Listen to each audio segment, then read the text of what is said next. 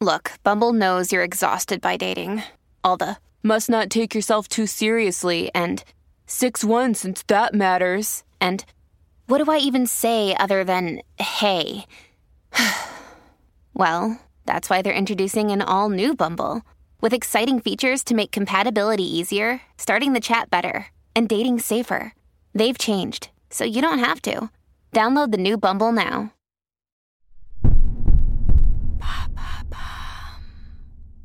Peut-on critiquer Friends? Merci d'avoir posé la question. Samedi 28 octobre 2023.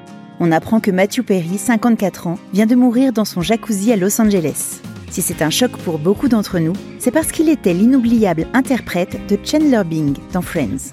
À l'annonce de son décès, les réseaux sociaux sont inondés d'extraits et de scènes de tournage de la série culte. C'est un véritable revival. Friends a traversé les décennies et séduit depuis 30 ans toutes les générations, même celles qui n'ont pas vécu les années 90. Pourtant, des voix s'élèvent contre une série adulée de tous, considérant qu'elle ne mérite pas son statut d'intouchable. Qu'est-ce qui pose problème? Pour ceux qui débarquent d'une autre galaxie, Friends raconte les histoires et les relations entre six jeunes adultes à New York dans les années 90, durant dix saisons, diffusées entre 1994 et 2004. Ses détracteurs lui reprochent aujourd'hui son manque de diversité. Les principaux personnages sont blancs dans une ville pourtant très cosmopolite. Il souligne également de nombreux stéréotypes homophobes au service de certaines blagues et un traitement stigmatisant des personnages LGBTQ+. C'est le cas par exemple du père de Chandler devenu une femme dont le fils a honte. Idem pour la grossophobie subie par Monica, obèse dans son adolescence, dont le groupe se moque régulièrement tout au long de la série. Quant au sexisme assumé de Joey, en mode séducteur bien lourd, multipliant les conquêtes sans grand égard, ce n'est pas reluisant non plus. Globalement, ce qui était accepté dans les années 90 peut être perçu différemment à la lumière des sensibilités actuelles. MeToo est passé par là et les causes des minorités sont fort heureusement désormais prises en considération, ce qui rend fatalement l'humour de Friends bien daté. Alors pourquoi ça reste une série culte? Malgré tout ça, Friends fait partie des séries préférées du public.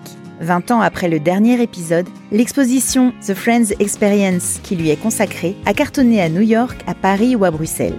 Vous trouverez toujours une chaîne qui rediffuse la sitcom à la télévision et toutes les saisons sont sur Netflix, plateforme pourtant très engagée sur les questions de diversité.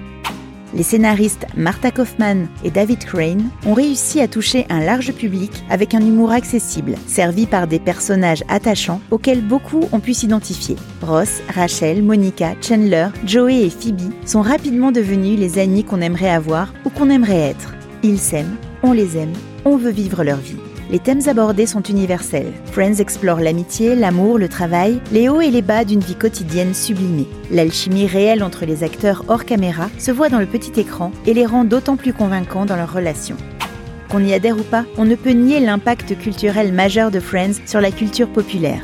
Des répliques telles que We were on a break après la rupture de Ross et Rachel ou le Oh my God de Janice sont elles aussi devenues cultes. Au-delà de la nostalgie, tous ces éléments ont contribué à faire de Friends bien plus qu'une simple sitcom à succès. Elle est devenue une véritable icône de la pop culture dont l'influence continue de se faire sentir des années après sa diffusion initiale. Maintenant, vous savez, un épisode écrit et réalisé par Béatrice Jumel. Ce podcast est disponible sur toutes les plateformes audio. Et si cet épisode vous a plu, n'hésitez pas à laisser des commentaires ou des étoiles sur vos applis de podcast préférés.